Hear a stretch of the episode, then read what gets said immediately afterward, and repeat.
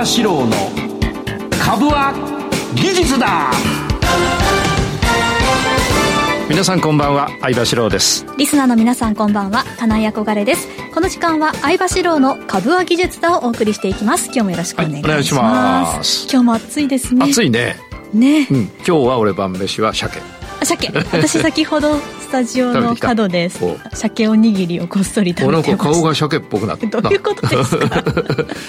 今日健康的でいいですね。先週カツっていう。先週はカツでね、えー、今度は鮭。でも本当に暑いので好きなもの食べて乗り越えていくしかないですよね、ね、あと睡眠しっかりとってね。そうですね。で乗り越えた後にですねまだ多分残暑が残ってるだろうけど、株塾の新年会があ新年会っていうね、うん、また。で9月9月17日日曜日、はい、もうずっと言ってますけど今日本当にもう もう次回からは申し上げません。今日ラストアナウンス。ラストです。もうかなり人数集まっちゃってますけど、あのラジオを聞いてる皆さんにねぜひあの生の勉強会、はい、これは毎月2回やってますがあの一番私が勝負かけてる勉強会ですから、はい、ぜひ来ていただいて。で終わった後ですね、えー、新年会着席で、うん、なんかあのなフルコースだよ。フルコース、うん、久々ですフルコースなんて、もう食べるだけに来るだろう君は、はい、いやちゃんと勉強会も 参加します。で会費は1万3000円とい。うことですが、はい、あの食事だけでそれ以上いっちゃうと思いますし、うん、竹中先生が世界の経済日本の経済について、えー、基調講演してくれるしそれからあ工藤元監督ですね。工藤公康さんが私とあの、なんだ。対談するんですよ、ね、対談するんだ。勝負について、はい、練習について、えー、やります。それからそれ、あとはね、あの、テレビでよく見てる、あの、はい、有名な人も来ますから、はい、写真撮影もできますしね、あの、キム先生とか、桐谷さんとか、それから今ね、徳川家康が流行ってますが、あの、歴史家の各構造先生、あの、テレビでもね BS11 であのあこれ他の番組にこと言っちゃった。ごめんごめん。今のなしで BS11 ですけどあの、うん、えっ、ー、と各先生出てましてね歴史について詳しい。あの飲み友達なんですけど来てくれるそれから春馬富士ってあの元横綱、はい。うん、横綱も仲良しで。仲良しなんですか、えー、仲良し。飲み行ってあの変なとこ掴んだりしてますけども。それからまあ私空手60年やっ60年じゃない5758 年やってますが、えー、同期なんですけど私よりものすごくえ強くなりました。極真会館の松井館長も来てくれるし。あとは、えー、某これはちょっとね名前はその日に分かってください。某銀行の頭取も来るしジョンも来るし。あとは有名なねあの金井憧れっていうアナウンサーも、えー、いらっしゃるということで、はい、えー、ぜひねあのお申し込みをいただきたいなと、はい、で皆さんにも直接お会いしたり記念撮影したり、えいろいろありますから、これ以外にね、あの、はい、弦楽四重奏とかね、えー、BGM 結構ね、あの、優雅にやるだですよ。すごいですね。うんうん、だから、俺は赤字だ。俺は赤字だ。一万三千赤字だけど、ぜひ、俺は俺は赤字だ。でもこれね、毎年、毎年1回の楽しみなんで、はい、もう赤字でやる、と決めたもんですから、はい、ぜひ皆さんあのお申し込みください。ゲストの方々、結構皆さん、うん、ジャンルというかバラバラですけれども。まあ一緒にお酒飲んでる人たちだから。皆さん飲み友なんです飲み友。あ工藤さんはちょっと違いますけどあとは竹中先生なんかな一緒にカラオケも行ってるし、うん、あのみんないい人たちです。楽しみです、ね、まだまだたくさんいらっしゃいますからね、はい、はい、ただ今日締め切り、今日締め切りもうこのラジオではこれ以上言わないぞなんつって来週まで言ったりして もうもうかなり集まっちゃってるので、はい、えー、最後のチャンスということでぜひいらしてください。お願いいたします、はい、お願いします、はい、あの株塾のねホームページかどっか、はい。えー、ファンボンのホームページかどっかで、えー、電話してくれてもいいしメールくれてもいいし、はい、ということです。お願いいたします。お願いします、それでは番組始めていきます、この番組は株職人の相場志郎さんが長年の実績で生み出した技術でかつ実践的な株式トレードについてたっぷりとお話をいただく番組です。この番組は YouTube ライブの相場 TV 相場志郎株塾公式チャンネルで配信しています。動画配信についてはラジオ日経の番組サイトと相場 TV でご覧いただけます。また番組を見逃した、もう一度見たい、そういった方のために、ファームボンドの会員登録をしますと、番組の過去の動画などもご覧いただけます。番組ホームページの会員登録バナーからよろしくお願いします。それでは番組を進めていきましょう。この番組は株塾を運営するファームボンドの提供でお送りいたします。相場志郎の相場の潮流。このコーナーは株式投資のポイントをわかりやすく解説いただきます。それでは今日の相場を振り返っていきましょう。25日の東京株式市場で日経平均株価は小幅に反落し、前の日と比べて18円43銭安の32,682円51銭で終えました。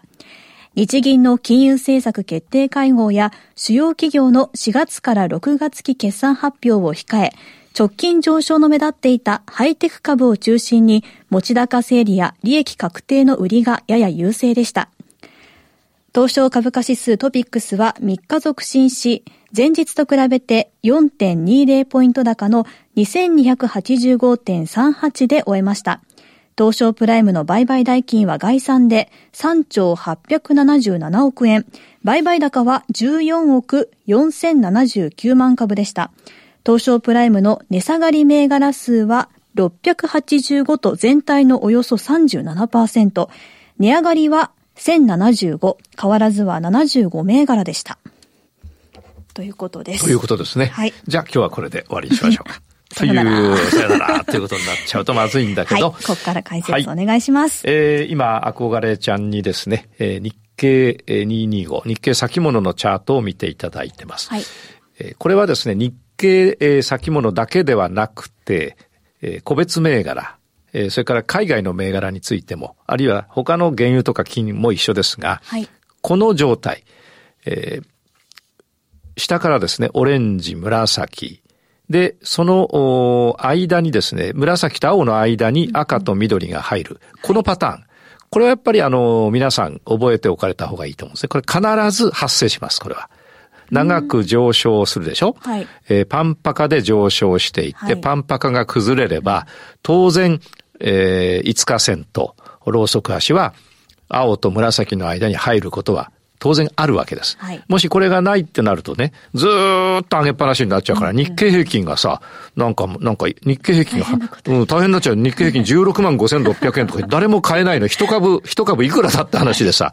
つまり、どっかではやっぱり、皆さん、あの、株を買うっていうことは、いずれ利益確定をして、えー、キャッシュに変えてね、はい、豊かな生活をする。そうですね。ね、えー、というために買うわけだから、利益確定の売り、ここに書いてあった通りね、はい、利益確定の売りとか、えー、持ち高調整が出てくるはず。はい、そうなると、長く上がってたものはこの紫と青の間に必ず入ってきます。はい、入らないと下げられないからね。うんうんうん、で、これはね、しょっちゅう見かけるはずです。はい。えー、このラジオを聞いても1年とか2年とか50年とかなる人はね、あの、だいぶ分かってきてると思うんだけど、最近聞き始めた人は、えー、あこんこ、こういうこともあるんだと思うかもしれませんが、他の銘柄でもあります。で、これどうなるかっていうと、はい、この狭い範囲で上に上がったり下に入ったりします。うん、ですから、今日買ったら明日下がる。えー、それから明日売ったら明後日上がるっていうことが起きますから、はい、トレンドができるのを待つというのが、あの、戦い方です。うん、例えばこれ見ていただきたいと、ここでね、えー、7月13日に下半身が発生しました。はい、で、えー、その翌日陰線だけどなんとか我慢した。うん、えー、そして7月18日にまあ、5日線の上にかろうじて乗ってるから我慢した。そして、7月19日に、9日に大きく上がったんだけど、はい、そこで買い足したりしたら、翌日から下がるからね。そうですね。うん。で、これ空売りを翌日の20日から入れたらさ、21日も陰線だけど、今度は、あれだもんね。24日なんて陽線でさ、で、25日は、昨日かな、はい、今日か。今日なんていうのはコマだもんね。はい、これね、あの、翻弄されちゃうわけです。うん、だからこれちょっとトレンドができてからでいいんだけど、もし私がやるんだったらどうするかっていうと、はい、実は赤の5日線が緑の上に乗ってますから、陽線で大きいのが出ると、はい、あの赤のダブル底になるから。ね。そうすると、ちょっと上がってくる。ただし問題は、ずっと上を見てた青がもうそろそろ横になってきてるから、まあ限界には来てるから、次の陽線でバット出たら買ってみて、1日ぐらいで終わりにすると。1日ぐらいで30万ぐらい取ると。あるいは5万円取ると。長く持たないと。で、もし逆にこう下げてきたら、これは一旦下落だね。トレンドとしては下落なのよ。基本、青がこう横ばっちゃってるから。そうですね。うん、ね弱ってきてうん。週足を見るとどうなるかっていうと、週足としてはね、パンパカパンで、一旦崩れたけど緑に当たって陽線出てるから、はい週足から見るとね、もう一本ぐらい上げそうなんだな。そうですよね。ね。ね。そうだよな。初めて緑に当たって。うんと、じゃあ週足がもう一本上げそうな中、日足は下げそうになってるってことは、もしかしたら、ここは、あの、陽線出てちょっと上がるのかもしれない。っていう気もしますが、あまりこう、ちょっとやらない方がいいな。動きにくいうん。月足としてはまだ上がってる最中の初めての一本の陰線。ということですから、日々細かい動きに翻弄されるというところですから、はいえー下半身が出たら買ってみて一本取って終わりとか、うんそういうことの繰り返しになるかなと。このパンパカ崩れの後のうん紫と青に挟まった緑赤状態の時には、うんうんどこでおい、どこ、だから何においてもうんうん、ちょっと動きにくいっていうこ。となんですね。はい。下半身で我慢して、一本二本で終わり。逆下半身。でも、例えばこれ、ここ逆下半身までは言ってないけど、ここの20日に売ったらさ、すぐまた上がっちゃうからね。はいやりにくいよね。で、やっぱりやりやすい銘柄でやった方がいいと思う。はい。というところです。まあ、私はこれ難しいけどやってるけど、あの、み皆さんはやりやすい銘柄でやった方がいい。はい。で、一つ、次に進みたいのが、FX ですね。えー為替。はい。前回はどこだったかっていうと、前回7月18日火曜日。火曜日にしてみましょう。ここだった。前回これだったんですよ。ね。はいで、この時私はこの番組で何言ったかっていうと、何言った？何言った？うん。えっ、と、うん下半身そうそうだそう。そう。前回はこれパンパカだったのが崩れたからパンパカ崩れだよと。はいで、パンパカ崩れで、えーもういいい加減これ4日間横ばっているから、これ下半身が発生えーするわけですから、はい買いだねっていう話で買っていったと。はい。それで上がっていって、上がっていって。で、これが今日。うんな、ということですから、はいやはり下半身で、これはな、パンパカ崩れの1型とか2型とかやってるはいなやりました糖尿病パ一そう、パンパカ崩れて、下半身になったら通常は買いです。はいだから、皆さんこれで、私の言ったらこれ当たってたわけですけど、ここで威張るわけじゃないけど、こうやってパンパカが崩れてきたら、次のチャンスっていうのはは、い何日か待てば、赤の上に陽線が乗る日が必ず来る。はい。ね。例えばもっと下げたとしても来る。うんそれを待ってそこで買う。だから、何もしない。まだです。まだです。まあ買ってもいい。はいで、これは本格的に買って、どこ、あとはどこまで行くかっていうのは、これはやってみないとわからないけれども、はい。一応まあ、ここで終わりにしてもいいしね。これ結構ここからここまでだとね、そうですね。結構取れますよ。あの、えー139円から142円近くまでですから、あの、3円っていうのはね、為替においてはものすごく大きいんですね。皆さんが普通に入れるとどうだろう。普通に、普通に、まあ、ちょっとトレードする人が入れただけで、このぐらいだとやっぱ50万ぐらいは儲かるんじゃないかな、という感じがします。だから、これで覚えてください。これは、はいえー為替だ、えドル円だったけど、いつもこうなります。ねはいいつもこうなります。それから、原油。原油はこれ俺が言うこと決まってるでしょ、これ。はい。なんていうか知ってる？クルードはクルード。クルードはクルード。えー全国の皆さん、あの、金井さんが、クルードはクルードと言っております。相葉先生だったらこういうああ、俺だったらこういうのか。はい。えーとですね、えーこの番組で何回も言ってるのはですね、えー日本経済新聞の、はいえー大ここの辺だよ、この辺な。6月の末ぐらいで、はいえー結構なね、欄を、あの、あれ、紙面を敷いて、何回も言いますね誰かがね、レポート書いたんだよ。原油はしばらく下がるだろう。はいで、俺は、その後番組でね、多分俺上がると思うんだけどな、はいこれ上がってきたでしょ。はいこれ俺せ結構儲かってんだよ。結構上がりましたね自信があるから買ったのよ。はい。で、この地震はね、どういう地震かっていうとね、見てください。これ、日足なんですけども、はいえー週足を見ていただくとわかるんですが、えーずーっと下げてきたんだよ。ね。ところが、初めて青の上に乗っかった。はい。で、もう一度下げて、うんうんでもこれ、下値がもうこれ以上い固まってるわけだな。そうですね。うん。で、もう一度青に行ってるわけで、で、これずっと下向いてた青がさ、横向き始めてるから。はい。だからね、あの、買ったですよ。あ上がる準備ができてるっていううんうんそう、上がる準備ができて、もう、そこ、そこが固まってきてるっていうことな。そこがそそこ。そこがそこ。なんか、相場流だ、相場流親父ギャグだな、なんかな。でね、月足を見るとね、はい。こうなんだよね。ずーっと何ヶ月も下がこれ1本が1ヶ月ですから、1、2、3、4、5、6、7、8、9、10、11、12、13、10、14ヶ月目ですよ。はい。それで、しばらくぶりにこれ、ここで下髭が出て、しばらくぶりに赤の上に出て、ここで陽線出たから。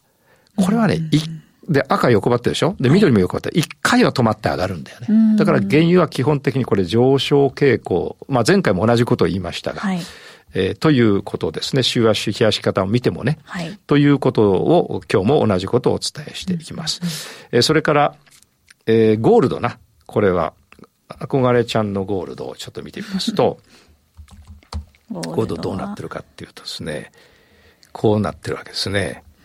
で、えー、これは、ゴールドこの辺で買ったって俺話しましたね。はい。で、えー、それは理由はずっと下がっていた緑が横ばってきて、ここに底根ができてきた。赤も横ばってますから買っていって、実はここでね、ちょっとスクエアにしました。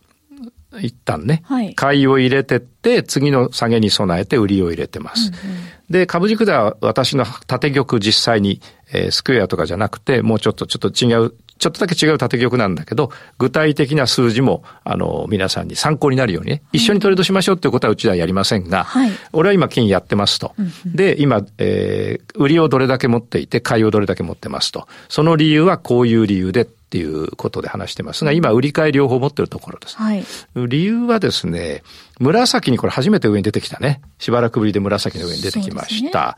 で、ね、一旦、えー、それでもね、あの、なんてかな、この、わかん、わかんないんだよ。もう、もうちょっと上がるかもしれないけど、下がるかもしれないから、売りも買いも持ってる。うん、で、最終的にどうなるかっていうと、はい、月足でこれもう、アクアちゃんも暗記してる通り、はい、まあ天井圏にあるから、はい、いずれは下がるだろうと。うんうん、いずれは下がる中、今一旦上がってるわけだから、はい、下から持ってる買いを持って、上で売りを入れといて、下がってきたら買いを切ろうと思ってるんだけど、一気に下がりきらない場合のことを考えて、売りと買いを両方持ってるというこれはちょっとね、えー、少し大人の味のするチョコレート。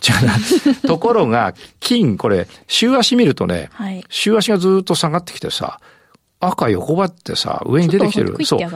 とすると、もしかしたら今週上がると、ちょっと、緑も横ばってくるから、はい、初めて青に当たって、なんかこう、下げが止まって上がるようにも見えんだよ。はい、でもそうなっても結局、過去の高値、月足で言うと、今ここだから、はい、こことか、こことか、ここがあるから、結局は最後は下がる運命にあると。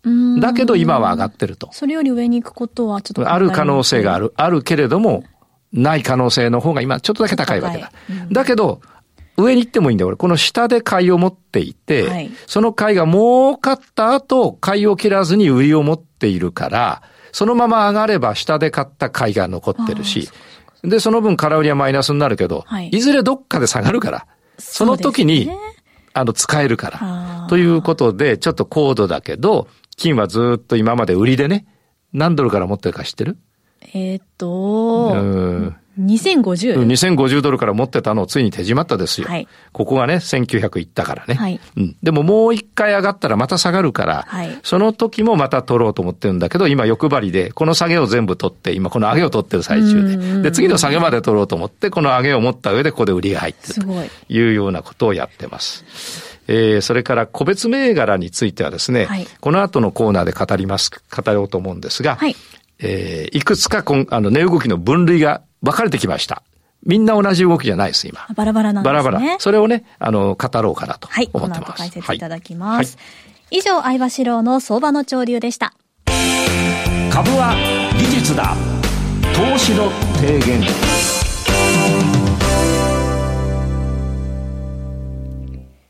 ここでは相葉さんにトレードの提言についてお話をいただきます。今日の提言は？はい、今日の提言はですね、今の値動きの分類皆さんにあのご説明しようかなと思ってます。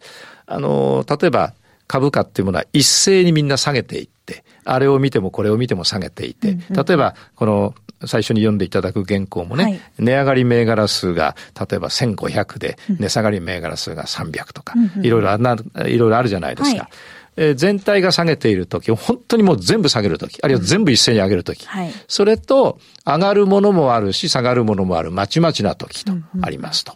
で、今はですね、あのー、まちまちですね。で、どういう分類をするかっていうとですね、はい4、4つにまずとりあえず分けてみました。時間があればもうちょっと分けてみようと思うんですけど、一つはね、やはり大幅上昇してきたよね。ずーっと上がってきたよね。ここ半年とか7、8ヶ月上がってきました。その後下落を一旦しました。はい。ですね。今お腹、あお腹なってんじゃないペンで書いてんのかペンで書いてる。えっと、その後一旦下落しました。はい。これを何ていうかと前回お話した大幅下落の後の大幅上昇。あ大幅上昇の後の下落だから、パンパカ崩れ崩れ。はい。で、パンパカ崩れをした後、つまり大幅上昇してきました。はいそれがまあ下がってきました。はいこの2か、2、3か、2ヶ月ぐらい下がってきました。で、その後ね、また一斉に上げてきたんだよね。はい。うん。結構一斉に上げてきたのがありますと。例えば、えー、ちょっといくつかの銘柄を見てみるとですね、上げてきたのありますと。あの、うん、例えばちょっと今見ていきますとね、大きく下げて上げたやつっていうのがどっかに出てくるから、まあちょっと時間かかっちゃうからあれかな。大きうんく下げて。、大きく下げてきあ、ちょっと待って大きく上昇してきて、下落してきた。この下落が大体さ、えー日経だと1000円とか2000円下げたわけだ。うんで、その後、また上昇してきた。はいえーこれが1型です。と、これはどういう戦いをするかっていうのを決めておく必要があるけれども、この番組でずっとお話してきたわけですね。えーこれは、あの、一、大きく上げてきたやつのが下落したやつははい、どう戦うかっていうと、はい。えー今先ほどお話しした為替と一緒だよ。はい。パンパカ崩れだから、一回は下半身で上がっていくから、はいドル円、今のドル円と一緒です。下半身まで待つ。下半身まで待つ。で、今度は下半身まで待って上昇してきた。これが今丸一で出してるやつです。はい。これが今の為替と一緒だよな。はい。ずーっと円安上がってきて、その後下落してきまして、下半身になって今上がってる最中。はい。つまり、このお今の値動きの分類の丸一、大幅上昇、そして下落。で、下落してその後今上昇しているのがドル円がそうです。はい。似たようなあー動きをしている銘柄がたくさんあります。はい。これはどういうふうにトレードするかをまず決めておく必要があります。はいうん、で、これどうトレードするかっていうと、えー前のた、今上昇してんだけど、大幅上昇の前の高値に届かずに下がる場合とかありますよね。うんうんはいそれから今のドル円のように、もう青が横ばっちゃってて、えー今日はちょっと陰線になりつつあるのもあるから、そその後の逆下半身で打っていくとはいいうことになります。で、この動きはおそらく、えーパンパカパンの紫と青の間に赤と緑が入っている状態が多分丸一はいだと思いますね。うんうんうんえそれから丸二、はい同じく大幅上昇してきて、えーそして下落をしましたが、あんまり上がらず、軽く、軽く上昇して下落しちゃったやつ。これはどっちかっていうと、強い弱いどっち？弱い。そう。大幅上昇。はいパンパカ崩れで下がったんだけど、ちょっとしか上がらずに下げちゃった。はい今のドル円で言ったら、ドル円は青まで上がってきたけど、あそこまで上がらずに下げちゃったやつ。うんうんうんこれは弱いから、えー、週足と相談をして、えー、日足がこうなってたら週足と相談をして、はい売り方向で逆下半身で売りとはいいうことになりますな。それからもう一つは、こういうのもあるんだよ。大幅下落して、底値近辺に来てんのもあるんだよ。うん。あのー例えば、なんとか、ここであんま銘柄言っちゃうとあれだからな。あの、ずーっと、いいですか、こんなに日経が上げてきたのに、ずーっとね、あの、俺はもう関係ねえよ、日経なんてって。他の銘柄なんか関係ねえ。俺一人で下げんだって、ずーっと頑張って下げてた銘柄もいますよ。うん。で、この銘柄は今、底値圏ですね。はい。えそうすると底値圏ではどうやって買ったらいいかっていうと、俺は原油を買ったような買い方かな。下が、ずーっと下がってきたけど、緑が横ばってきて、青も横ばってきて、下値がこうなんかそこ、そこがいつもここまで下がるとちょっと上がり、ここまで下がるとちょっと上がりを繰り返して、そこが固まった銘柄があるから、はい。はい。それは買いだよな。はい。うん。で、買いでちょっと上がったとしてもまたすぐ下がるだろうけど、底値圏だからその形作った底は割らないから、それ確認したらそこでまた買ったらいいよね。そう多分大幅上昇に向かっていくだろうと。で、えー最後にもう一個あるのが、今、天井圏にある銘柄。はい。これはちょっと1番と3、1番から3番とはちょっと違うんだけど、はい。結構天井圏にある銘柄があって、はいひや、ひや、冷やしでね、あの、すごい上がってんだけど、えー、っと、あ、例えばちょっとほら、日本 M&A なんてさ、結構これ底値圏。そうですね、だいぶ。日経あんなに上がってるのにさ、日本 M&A もなんかずーっと下がってきて、だけどこれ、やっぱり、なんかだんだん上がってきたよな。はい、これいつ上がるかわかんないです。あの、このままずるずるいくかもしれないけど、こういうのは底値圏です。はい。から逆に天井圏、えー、例えばね、底値圏まだあるよね、これ。えー、っと、なんだこれ、え、え、SMS なんていうのはさ、はい。あの、これまた下げてるからね。というのにい、いろんな銘柄があるんですよ。で、例えば天井圏っていうのは、森永製菓なんかは、パンパカパンで上がってきて4000円超えたら下がっちゃって、4000円超えないでうじうじやってる間にこれ青が横ばっちゃってから。はい、で、青と紫の間に入っちゃって、これ下がってけばもしかしたら天井圏の可能性もあるし、それからまだいっぱいあって、天井圏、例えば明治製菓なんていうのは過去の高値までこれ来ちゃってて、一旦天井圏のような感じもするし、えー、プリマハブナこれ底値圏にあるし、いろんな、それからこれ何？これシステナもこれ底値圏でしょこれ。見てほら。ずーっと逆パンパカで下がってきて、はい、6月に1回オレンジまで行って下がったけど、前の安値まで下げないで、今これこう近づいてるから。一応、ただね、これ300円の銘柄だから、値動き鈍いんで、これ持ってて半年ぐらいずっと持ってなきゃなんないかもしれないけど、一応底値圏。はい、で、天井圏にある銘柄も、例えばこれ、いろいろ、天井圏にある銘柄もありますと。このアウトソーシングなんかは、早々と2月に天井を打って、はい、そこから、あの、下がったり上がったりしながら、これ、高値超えないでずっと横ばってるわけですね。ねうん。こんなのもありますと。うんうん、で、えー、戦い方をそれぞれ考えなきゃいけないということです。はい、で、3番目の大幅下落で底値圏にあるやつ、さっき見たやつ。うん、底値圏にあるやつは、うん、早く仕込んじゃうと底練りって長いんですよ。はい。長いんですよ。なんか、しばらくぶりで敬語使ったな。確かに。うん。底値圏って長いんだ。本当にね。そこを割らないんだけど、ずーっとやってんだよ。続くんですね。ずーっと続くんだよ。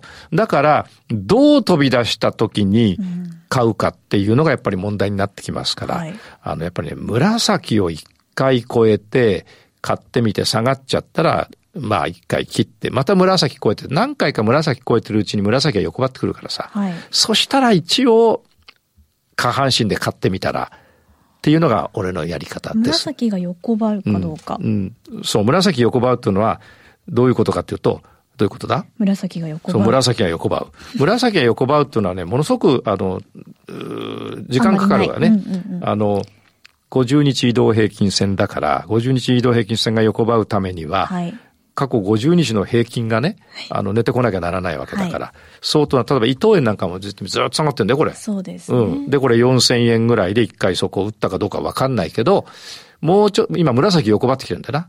はい。で、もうちょっとこの4000円近辺で上がったり下がったりすると、青も横ばってきて、青が紫抜いてくるから、そしたら買いだから、オレンジをね、触ってるんですよ。そうですね。だこの辺買いなんだと思うんだ。はい。というように、底値圏の買い。だからそれぞれで1、2、3、4で違うんだわ。うん、うん。本当はまだあるんですか？まだあるけど時間がないし 時間はない出 し惜しみしろって言われちゃったんで YouTube の限定配信の方でじゃあちょっと、お願いします。教えてください、はい、やりましょう。以上株は技術だ投資の提言でした。この番組は株塾を運営するファームフォンドの提供でお送りいたしました。リスナーの皆さんまた来週お会いしましょう。この後の YouTube の限定配信もお楽しみに。はい。それでは行きましょう。株は技術だ